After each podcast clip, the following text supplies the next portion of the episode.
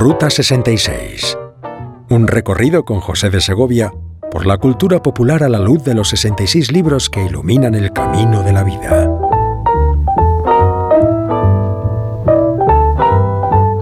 If you ever plan to motor west, travel my way. Creer o no creer, esa es la cuestión, diríamos, jugando con la conocida expresión de Shakespeare en su obra de Hamlet.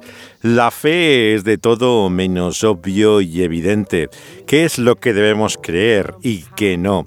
Sobre esta cuestión pensamos en esta nuestra parada, en nuestro viaje por la vida, a la luz de este libro que es La Buena Noticia según Lucas y que nos habla en este capítulo de la fe. Now you go through St. Louis, Missouri, and Oklahoma City looks pretty. La sección que comienza en este capítulo 7 va marcada tanto por la presencia como por la ausencia de la fe. Una fe que envuelve humildad, gratitud, servicio, pero que se muestra en una serie de episodios, la historia de un centurión, la viuda de Naín, la perplejidad de Juan el Bautista, la mujer eh, pecadora.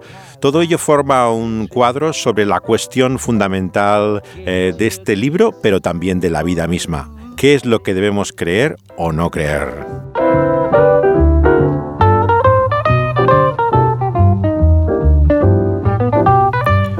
Uno que llegó a la fe de una vida bastante lejana de ella es Randy Stonehill. Fue por medio de Larry Norman eh, que conoció el cristianismo y dejó la droga al comienzo de la Revolución por Jesús, en finales de los años 60. Una de sus canciones de su primer álbum con el que da a conocer eh, su nueva fe es retomada por Cliff Richard, el cantante más popular en el Reino Unido desde su época con los Shadows y que se metió en el estudio de los Beatles de Abbey Road el año 77 para grabar un disco todo de canciones inspiradas por esa misma fe cristiana que él había encontrado, incluida esta mm, de Randy Stonehill que dice que tengo noticias para ti.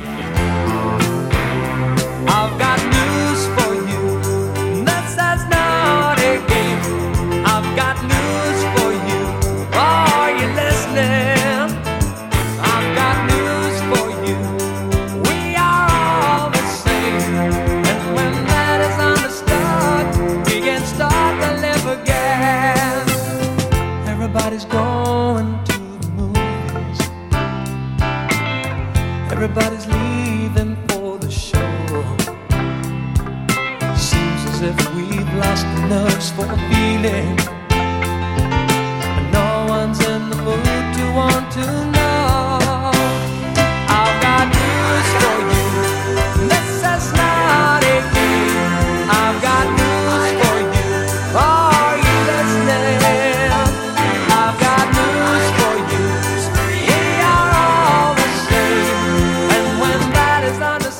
Todo el mundo va al cine y se marcha antes del espectáculo. Pierdo los nervios eh, sintiendo lo que ocurre cuando tengo noticias para ti. Esto no es un juego, ¿me escuchas? Y cuando lo entiendes puedes volver a vivir de nuevo. Puedes mirar a ti mismo y ver tu vacío, que no es un estado de mente. Intentas no pensar en ello, pero no te enfrentas a esta realidad, la noticia que tengo para ti, que no es un juego. Todos tenemos la culpa, tenemos que entenderlo, pero solo así podemos llegar a vivir otra vez.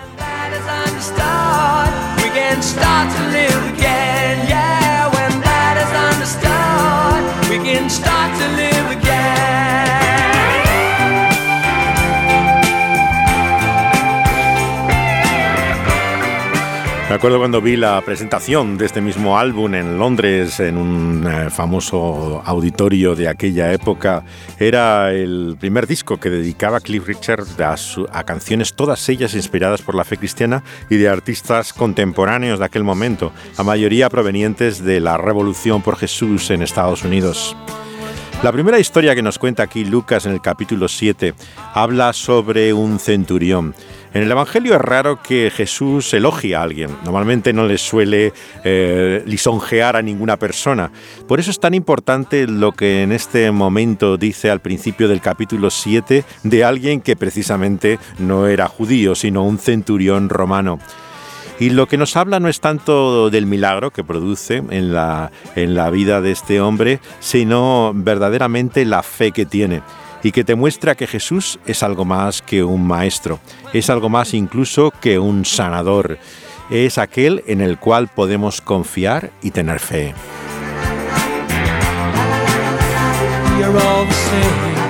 Todos somos iguales, canta Cliff Richard aquí.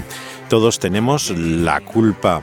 Y es por eso que Jesús pone el ejemplo de un pagano, como podía haber sido ese centurión, ante aquellos eh, religiosos judíos tan llenos de su justicia propia, incapaces de reconocer su propia culpa. Por eso la buena noticia que Jesús viene a traer es, en primer lugar, quién es Él. Los Staple Singers, la banda afroamericana que tanto se comprometió en la lucha por los derechos civiles, tenía también una canción eh, que nos lleva a preguntarnos quién es Él. Esta es la gran cuestión sobre la que giran todos los evangelios, el averiguar si realmente le conocemos, si sabemos quién es Él. Y esto es lo que se pregunta a Pop Staples con sus hijas en este tema clásico de los Staple Singers.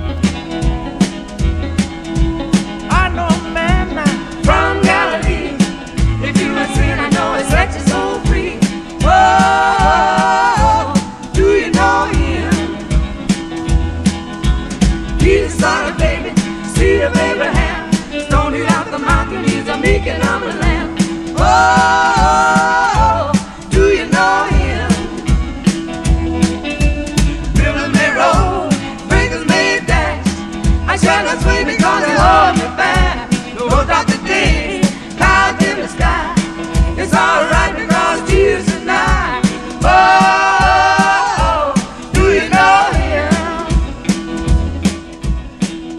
¿Le conoces? Pregunta Pop Staples. La fe no es credulidad, no es imaginación tampoco, ni capricho.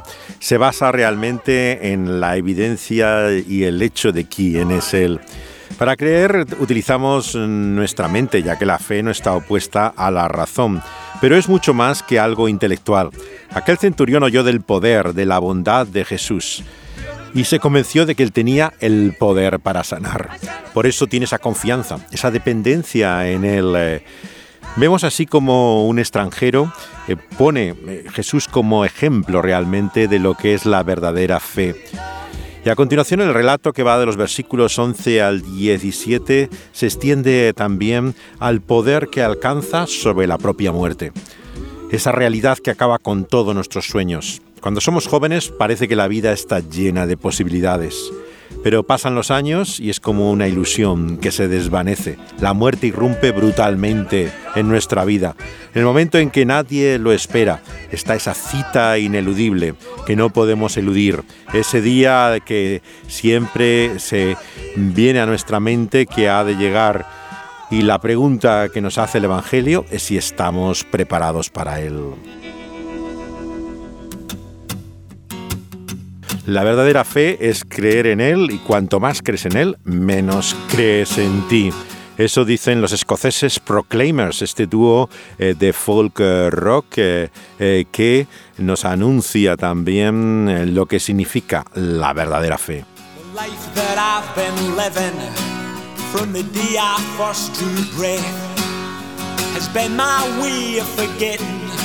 I'm on the journey to my death.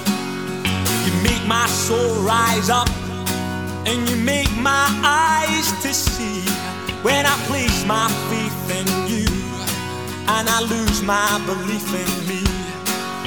The less I believe in me, the more I believe in thee. The less I believe in me, the more I believe in thee. I don't believe in beads or crystals instant karma on Mother Earth.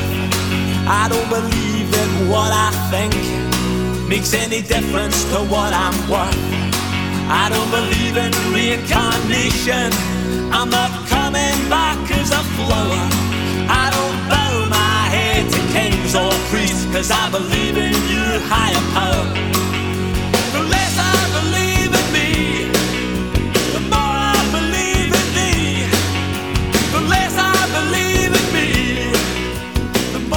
La vida que he estado viviendo desde el día que tomé el, primer aliento ha sido mi forma de olvidar que es un viaje hacia la muerte. Ahora que mi alma se despierta y mis ojos pueden ver, pongo mi fe en ti.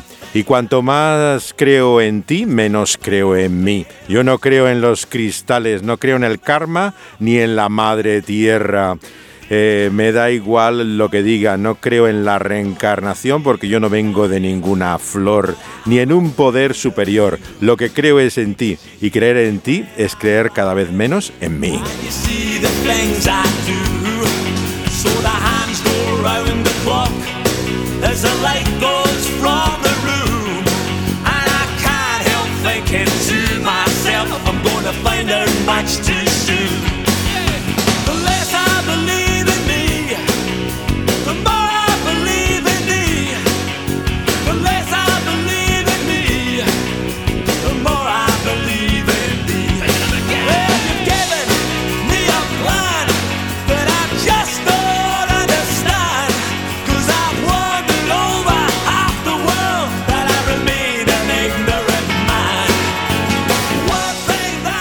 Maravilloso, los Proclaimers, este dúo escocés nacido en los años 80 eh, que tuvo un papel importante sobre todo a principios de los 90, pero comienzan ya eh, con la ayuda de Kevin Rowland de los This Is Midnight Runners con una eh, demo y eh, llegan a hacer unos discos que tuvieron gran influencia luego en la formación de House Martin, otro grupo que combinaba también particularmente el cristianismo casi con el socialismo, porque eran muy comprometidos políticamente también los Proclaimers. eh. Es una tradición escocesa donde el Partido Laborista Socialdemócrata tiene un fuerte componente cristiano en sus orígenes, a diferencia de Inglaterra. Y esa misma combinación militante se dio en la época de muchos músicos con el auge del eh, punk rock, eh, que finalmente tiene también una demostración acústica en bandas como esta, que ponen la energía y la fuerza, la actitud del punk, digamos, eh, con un sonido eh, acústico de- del folk. todavía siguen en la actualidad grabando Proclaimers y en activo aunque claro ya tienen los 60 años todos ellos.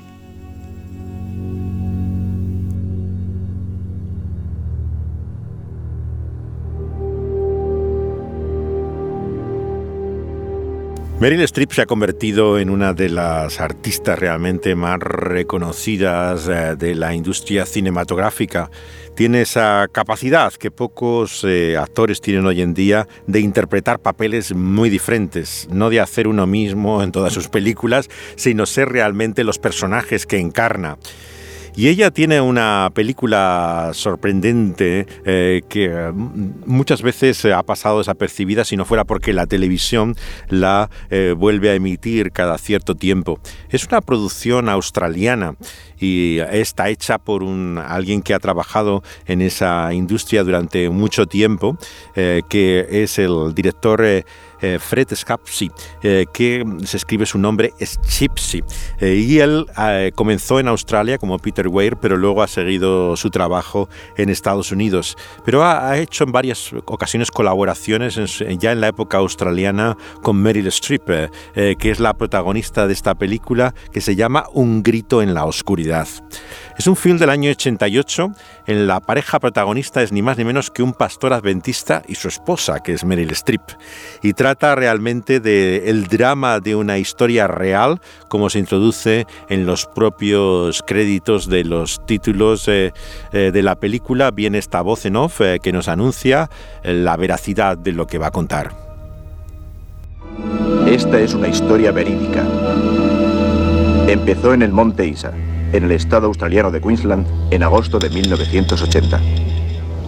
Nuestro pastor Michael y su esposa Lindy están hoy ante vosotros con sus dos hijos, Aidan y Regan, y con su nueva y pequeña hijita, la hermana Azaria Chantel Lauren Chamberlain, que tú nos dejas en custodia, oh Señor, para que la eduquemos en ti y pueda dedicarte su vida. Pido a sus familiares y amigos y a toda la congregación que desde ahora procuren dar un adecuado ejemplo a esta niña durante toda su infancia.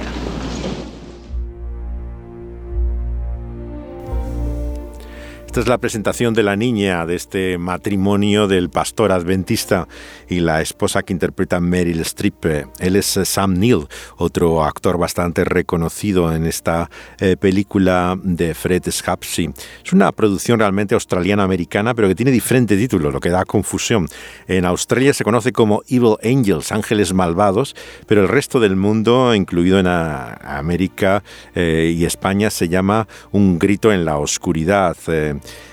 Está basada, como dice el comentario de la voz en off, en una historia real. Un libro se hizo sobre ella el año 65 eh, de John Bryson, en el cual cuenta la- lo que ocurrió en este caso de Asaria Chamberlain, que era la niña de nueve semanas que desapareció en unas vacaciones cuando estaban haciendo eh, camping al lado de este lugar de, de visita de muchos, uno de estos montes curiosos que se elevan en medio del desierto, eh, muy famoso eh, en, en Uluru, Uluru le llaman este lugar, ¿no? los indígenas.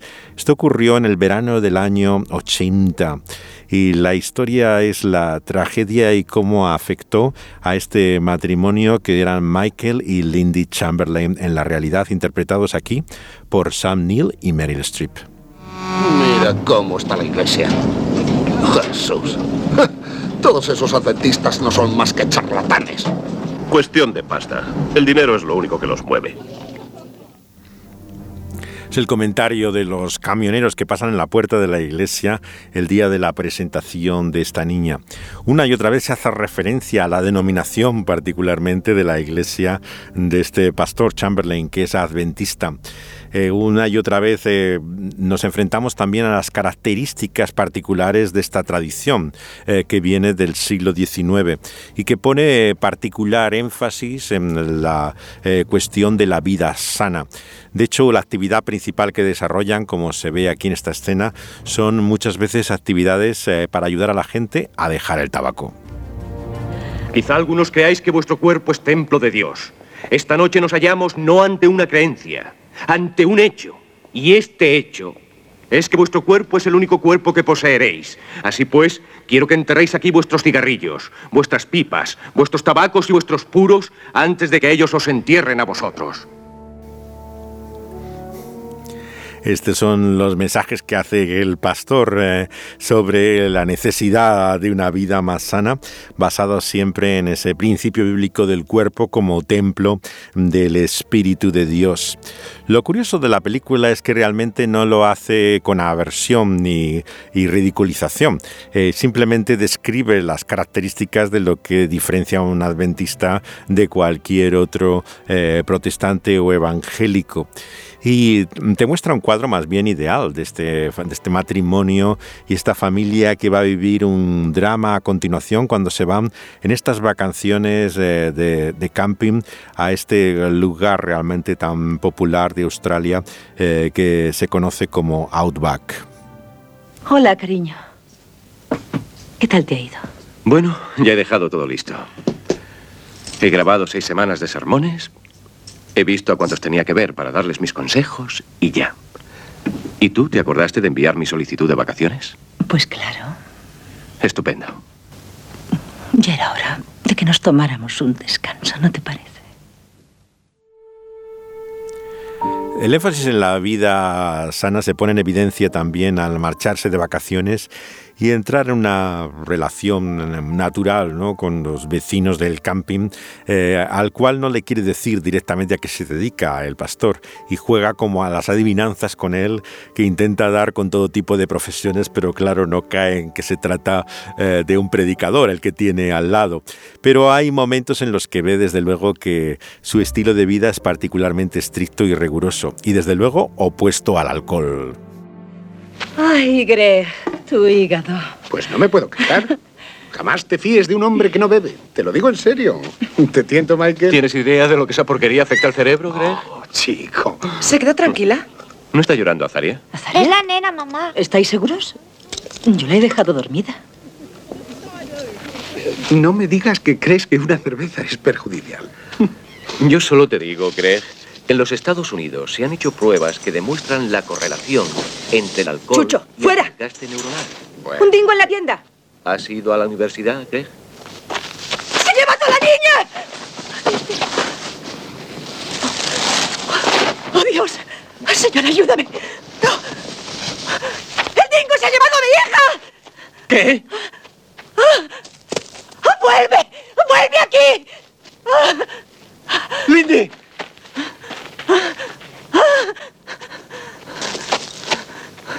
¡Oh, Dios mío! No se ve nada. Aidan, tú espera aquí. No puedo. No puedo. ¡Michael! No se ve, está muy oscuro. Lleva una linterna. ¿Dónde? Por allí, Michael. No verás nada. Una linterna. ¿Tiene alguien una linterna? ¡El dingo se ha llevado a mi hija! Impresionante la actuación de Meryl Streep eh, como esa madre absolutamente en, eh, en crisis y desesperada ante lo que eh, es algo eh, que no podíamos prever. El bebé que está durmiendo en la tienda parece que ha sido visitado por uno de estos perros salvajes, un dingo y eh, todo lo que aparenta es que se lo ha llevado porque el niño ha desaparecido mientras tomaban en la barbacoa su cena con estos sus compañeros de, de camping. A partir de ese momento eh, surge toda la alarma y todos empiezan a buscar a la niña eh, que parece haberse llevado el animal. ¿Se ha llevado un dingo a tu hermanita? Sí. A un dingo no le cabe en la barriga, ¿verdad?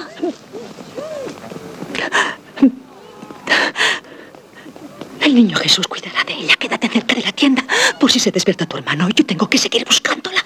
De acuerdo. Tengo que seguir buscándola. Quédate aquí. Dice la Biblia que en el segundo advenimiento los niños volverán a los brazos de sus padres. Señor Chamberlain, soy Bobby Doms, la enfermera de este distrito. ¿Cuánto hace que la niña fue? Poco más de una hora. Se destaca una y otra vez la fe del personaje de Strip, eh, eh, que habla incluso en la mala traducción del segundo advenimiento, segunda venida de Jesús, que es claro la causa y el origen del propio nombre del adventismo, que hace en principio no referencia a su práctica sabataria el sábado, sino en principio a su expectativa de la venida de Jesús y se caracteriza por estas reglas estrictas, ¿no? En cuanto no solamente el tabaco y el alcohol, sino el estilo eh, de vida. El caso fue tremendamente conocido en su día en Australia, se le suele llamar el caso del bebé del dingo. Eh, y eh, la película de Scapsi eh, asume la inocencia de los Chamberlain, que son llevados a, a juicio históricamente por la sospecha en torno a las circunstancias de la, de la muerte eh, de la niña. Es eh, una película particularmente interesante, incluso hoy en día, sobre todo, porque se ve la influencia de los medios, ¿no? Cómo puede surgir una sospecha eh, cuando se muestra cierta incredulidad ante lo que era, sin lugar a dudas, un suceso no habitual, in- inusual, ¿no? Como que un animal secuestrara a un bebé. Eh, pero esto es lo que se plantea como la realidad desde el principio de la película. Amigos, es a mi hija quien están buscando. Y quiero agradecerles a todos lo que están haciendo. Soy un ministro de la religión. Predicador. Y sé que nada ocurre en el mundo sin la voluntad de Dios. Ya. Ya sé que quedan muy pocas esperanzas de encontrar a nuestra hija con vida.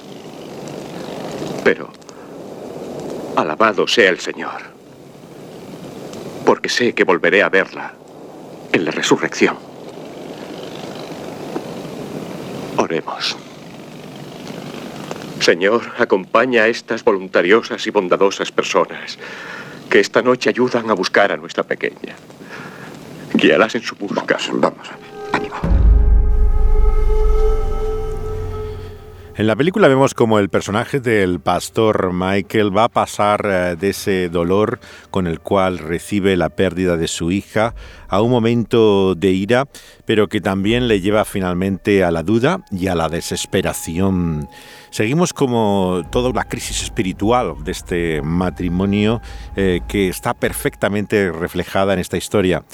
Eh, Meryl Streep además eh, tiene una caracterización de Lindy, la esposa del pastor, eh, de cómo va endureciéndose en el proceso a medida que va siendo ofendida por toda la gente, eh, manipulada por la prensa, cómo verdaderamente se vuelve amarga ante todo lo que está pasando. Esto es lo que hace realmente de este film un ejemplo de lo que debería ser la fe también en, la pantalla, mostrarla con sus dudas, con sus temores, eh, con el dolor, eh, aunque también con el gozo, comienza y acaba eh, también con una familia feliz. La historia en la cual paramos en este momento en nuestra ruta también te muestra las dudas de Juan el Bautista, alguien singularmente puesto como ejemplo por el Señor Jesucristo en un papel especial incluso en la historia de la revelación. Y esto nos muestra hasta qué punto muchos creyentes también eh, han de tener momentos de duda como él. Si nos dio una hija, si nos concedió una hija, ¿por qué tiene ahora que quitárnosla? Debieron advertirnos. Nadie dijo nada. De haberlo sabido, hubiéramos dormido en el coche. No nos advirtieron. Esto no puede haber sucedido porque sí, tiene que haber una razón. La dejé dormidita en la tienda. Cerré la cremallera cuando acosté a Regan. También debí cerrarla cuando la acosté a ella. ¿Qué vamos a decirle a nuestros padres, Michael? Ni siquiera llegaron a conocerla. Mamá. Mamá. Estoy rezando al niño Jesús para que mantenga al dingo con la boca cerrada, como hizo con Daniel en el cubil de los leones. Y no deje que se coma mi hermanito. ¡Oh, cielo! Era tan chiquita que el niño Jesús no permitirá que padezca. Lo peor es que estaba un poquito resfriada, ¿sabes? Y aquí hace tanto frío. Tesoro, papá y yo creemos que ha muerto. Dios nuestro Señor cuidará de ella donde quiera que esté, hasta que venga a llevarnos a todos al cielo con ella. Bueno, allí estará mejor porque el niño Jesús le curará el catarro. Y además allí tampoco volverá a tener hipo. No,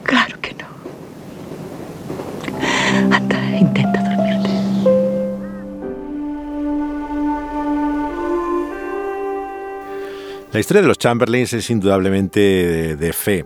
No solamente es un pastor y su familia, sino sobre este espectro de la roca de Ayers, que es el escenario en el cual se produce esta tragedia. Vemos que aparece la extrañeza con la cual el mundo secular contempla la fe esta familia aparentemente feliz y sana, sin embargo, empieza a despertar sospechas en todos los que le rodean. Hay comentarios en finales de los años 80, había toda esa paranoia sobre ya el satanismo, rituales, eh, prácticas, eh, que vete a saber qué podrían haber hecho estos padres con el niño. La gente ya tenía una imaginación eh, macabra y morbosa que era capaz de, de, presentarse ante su mente en los escenarios más estrambóticos. ¿no? Y esto es lo que ves que va creciendo poco a poco desde lo que parecía la simpatía por unos padres que ante una pérdida se convierte en una creciente sospecha y culpabilización de ellos de lo que ha ocurrido con la niña. Sin duda debió tratarse de una bestia de colmillos afilados. No pudo ser un Aquí hay algo que huele. doméstico el que lo hiciera. Eh, Jaco, ¿has oído? Solo grité. En aquel instante no pensé en avisar. ¿Tiene alguien una linterna? Un dingo se ha llevado a Un mí. dingo. Estos deben de creer que aquí todos nacimos ayer. Los padres Michael y Lindy Chamberlain, ambos adventistas del séptimo día, dicen que aceptan la muerte de la niña como la voluntad de Dios. Se espera que abandonen Ayers Rock mañana para regresar a su casa en el Monte Isa. Dios. Es algo increíble. Podrían haber elegido otro lugar. Le echan la culpa a un dingo, un animal que no sabe ni defenderse. Lo que yo no puedo creer es que un dingo se lleve a una niña y no encuentre ni rastro.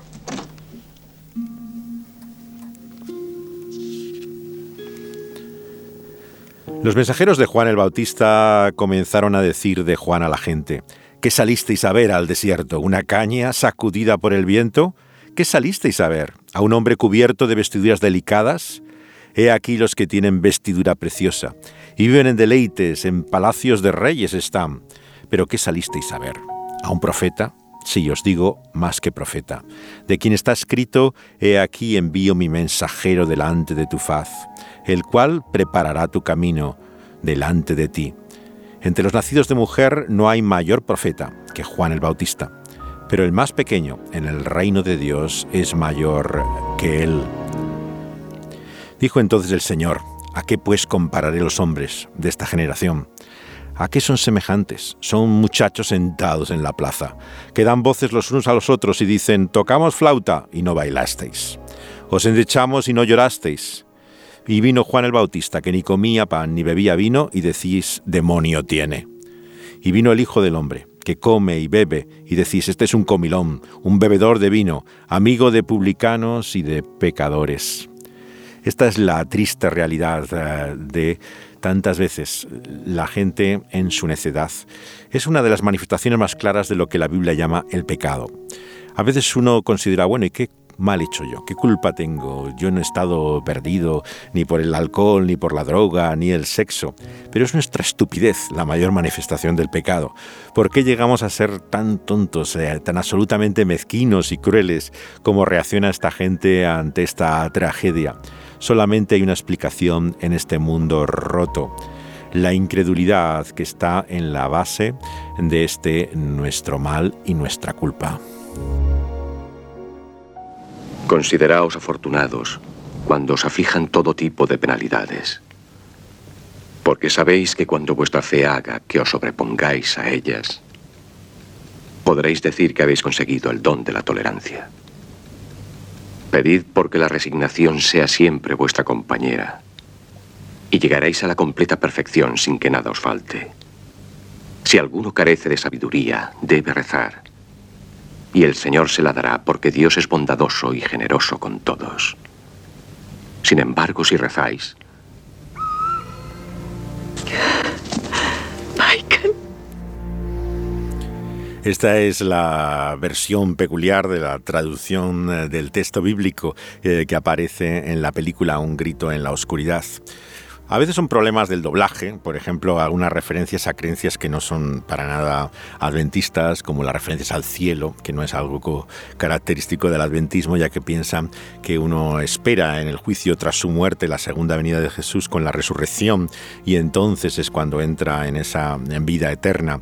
Eh, también las referencias una y otra vez eh, de la sospecha de la gente por el nombre de la niña, que hace referencia a una creencia adventista también acerca de ese animal que llevaba simbólicamente el pecado al desierto, ¿no? Y piensan que eh, eso es como una indicación de que tienen que hacer un sacrificio en el desierto y por eso lleva el nombre de la niña. Cosas que, claro, para el, el espectador normal pasan desapercibidas y no entiende de la historia por no conocer ni el trasfondo del caso ni las creencias en particular eh, adventistas. Es eh, interesante que en este eh, cuadro de, debilidad, de vulnerabilidad que encontramos de esta pareja y matrimonio, no hay simplemente inocencia, al contrario, vemos cómo se van endureciendo ambos ¿no? y aumentan los choques, las discusiones, realmente la, relación entre ellos se vuelve cada vez más dura, más amarga. todo lo que comunica el personaje de, de Meryl Streep es cada vez eh, más eh, chocante para, la gente que la ve por la televisión, que, atiende a ello, y el juicio se convierte en una auténtica pesadilla. Vemos que el proceso que abarca la mitad de la película, exactamente, es eh, realmente inaguantable, ¿no? O sea, como una y otra vez se, se repiten los mismos acontecimientos del principio con preguntas insistentes, intentando encontrar algún punto, algún detalle, algo que pueda hacer sospechar la culpabilidad de ellos. Aquí en Alice Springs el ambiente se caldea a medida que hoy se acerca la primera sesión de la encuesta del forense. Alice Springs refleja el sentir de toda la nación.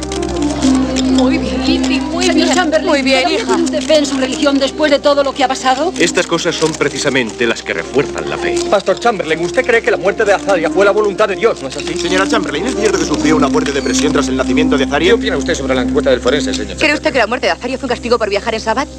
¿No es cierto que escribió usted una especie de tesis sobre los dingos cuando estaba en la universidad? No, no, no, eso no es cierto. Es una invención de la prensa. ¿Esa invención salió de un artículo de La Mujer al Día? Lo que yo creo es que salió de algún periódico. ¿El artículo de La Mujer al Día decía la verdad? No, es de los que más tergiversaron todo. Al menos de los que yo he tenido oportunidad de leer. Yo creo que solamente ha habido cinco periodistas que han escrito lo que yo he declarado. El resto han agregado lo que les ha dado la gana. ¿Por qué tanta gente en los días de Jesús eh, como hoy se muestra así de miserable? El relato del Evangelio nos muestra que es porque no reconocemos nuestra injusticia. No somos capaces de confesar nuestra culpa y nuestro mal. Por eso somos realmente eh, tan absolutamente eh, crueles en nuestra forma de condenar a los demás. Nos consideramos en el fondo superiores. Este relato del capítulo 7 de Lucas concluye con esta mujer, una mujer eh, pecadora. Tradicionalmente se ha pensado en ella como si fuera prostituta, ¿no? Eh, pero no lo podemos decir con, con toda certeza o seguridad, el texto no lo dice. Eh, Desde luego no parece que sea María Magdalena como muchos piensan, eh, parece que se está introduciendo una nueva figura y sea cual sea su mal, lo que tiene es una mala reputación. Se trata de alguien que es considerada eh, como inmoral a los ojos de los que le rodean. El texto del Evangelio, sin embargo, nos muestra que precisamente es esta mujer la que verdaderamente admira a Jesús y se entrega a Él. Y Jesús, a su vez, vemos que le muestra la maravilla del perdón, la sorpresa de su gracia, lo que significa su profunda misericordia y nos revela de esta forma lo que es la verdadera fe.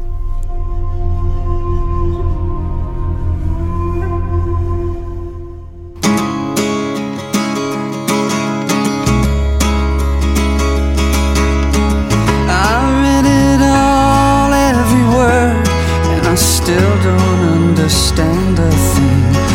What had you heard? What had you heard? Was it love? Was it take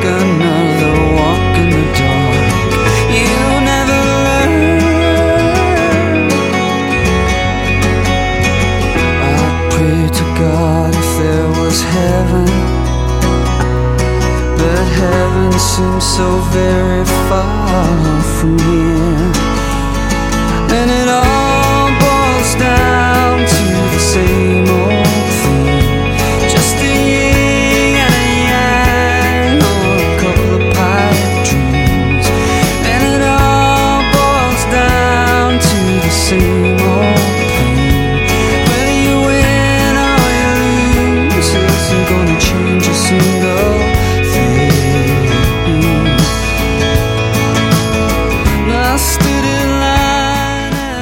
Lloraría a Dios si hay un cielo, pero el cielo parece tan lejos de aquí. Canta el grupo Travis en su canción eh, Pipe Dreams, eh, que hace referencia a los sueños del eh, flautista que confunde tantas veces la, la fantasía con la realidad.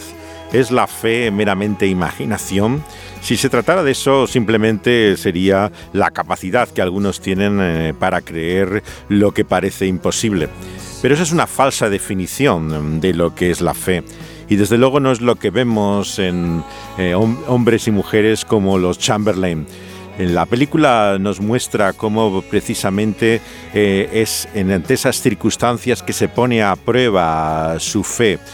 Eh, cómo sus dudas lo que demuestran también es en quién han creído. Así también eh, nosotros tenemos que abrirnos a esa posibilidad y dudar de nuestras propias dudas.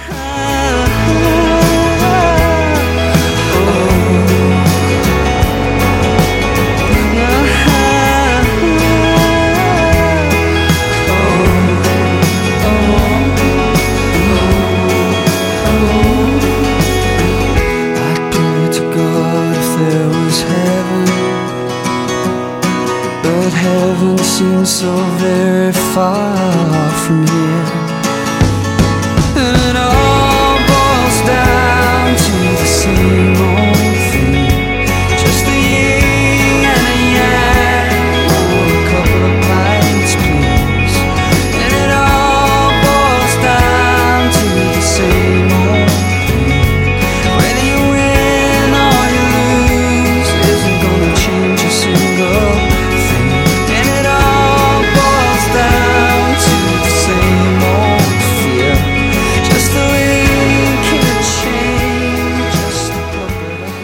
Travis es una de esas bandas escocesas que una y otra vez nos sorprende con esa perspectiva espiritual que no se encuentra en otras partes de nuestro viejo continente. Vienen originalmente de Glasgow, eh, donde se formó, y eh, tienen letras tan interesantes eh, como esta. Comenzaron en los años eh, 90 y eh, han tenido una carrera eh, ascendente hasta el comienzo eh, de este mismo siglo. También trata directamente estas preguntas Alison Krauss. Ella realmente parece muy cercana a la fe cristiana, pero no suele hablar de ello en las entrevistas. Eh, desde luego que parece una persona de fe y canta temas que vienen del gospel y de la tradición espiritual eh, y vemos que de esta forma expresa de alguna manera incluso sus propias luchas, además también de la experiencia que pueda tener de confianza en, en Cristo.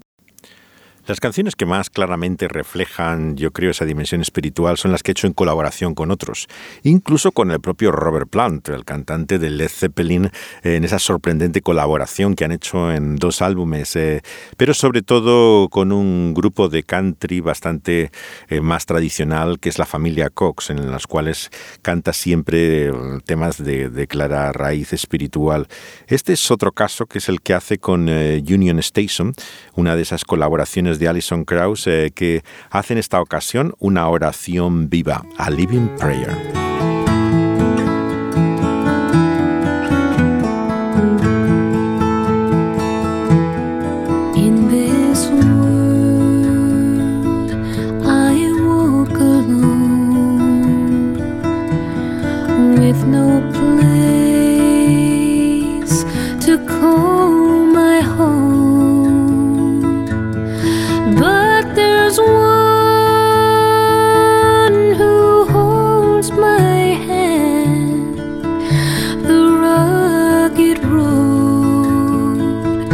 Through barren lands.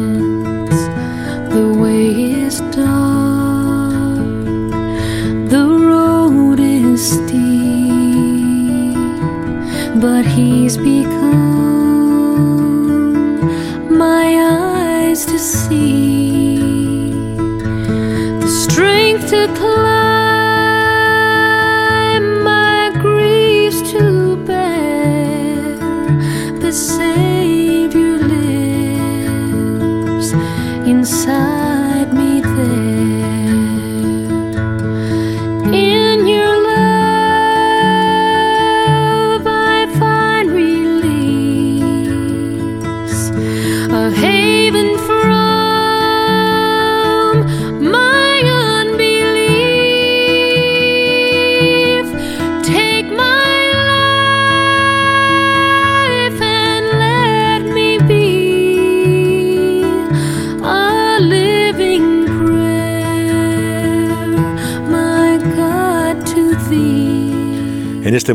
camino sola, sin lugar al que el cual pueda llamar mi hogar. Pero hay uno que toma mi mano en este camino accidentado a través de tierras áridas, un camino oscuro y empinado. Pero Él ha hecho que en mis ojos se pueda ver. Me ha dado las fuerzas para escalar, mi dolor para soportar. El Salvador vive dentro de mí y en su amor encuentro la liberación. Él es el refugio de mi incredulidad. Toma mi vida y déjame ser. Es una oración viva, Dios mío, a ti. inside the love the Father gives. El amor y la devoción que muestra a esta mujer pecadora es una indicación de su fe. Jesús no dice que las obras de esta mujer sean las que le salva, sino que el amor y el perdón que ella ha recibido la hace sentirse aceptada por Dios y produce por lo tanto ese amor que aquí muestra. La fe es la que lleva a las obras, como dice el versículo 50 de este capítulo. Si la aceptación que tuviera el Señor eh, del pecador eh, dependiera de otra cosa, tendríamos un grave problema. Pero lo que el Evangelio aquí nos anuncia es esa declaración maravillosa del perdón de Dios, que solamente Dios hace. No podemos lograrlo, comprarlo, conseguirlo, producirlo nosotros. Es el mayor regalo del cielo que podemos recibir de Dios a través de Cristo Jesús.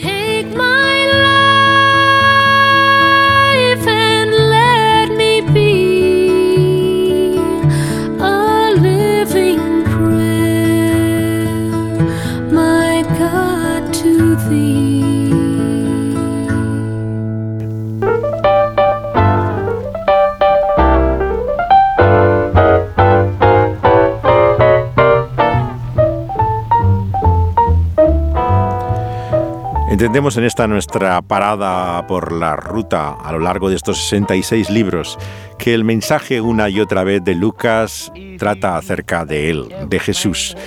Es él a quien llama la atención mostrándonos que no es simplemente un ejemplo, es verdaderamente quien puede salvarnos, quien puede perdonarnos, porque ¿quién otro puede hacerlo sino Dios revelado en Cristo Jesús?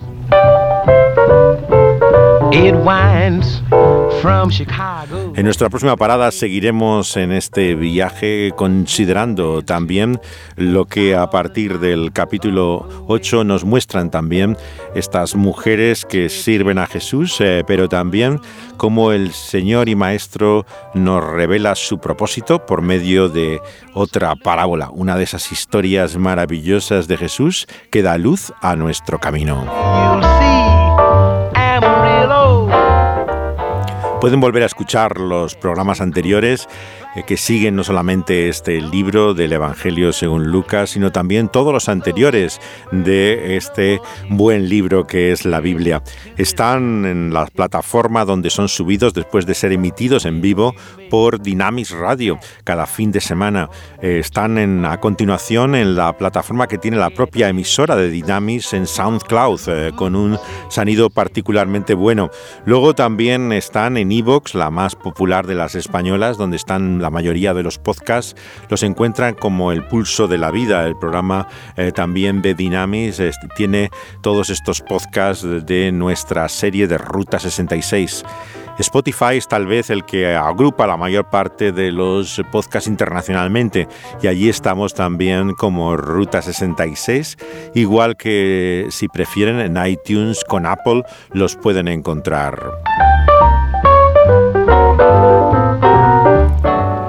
Dani Panduro ha estado al control del sonido y al volante una vez más en este nuestro viaje y José de Segovia a su lado eh, comentándoles eh, acerca también de lo que vemos a la luz eh, de este libro de los libros, pero también en este viaje de la vida iluminado en películas y canciones. Get your kicks. Hasta nuestra próxima parada reciban nuestros saludos, abrazos y besos. Get your kicks on Route 66. Get your kicks on Route 66.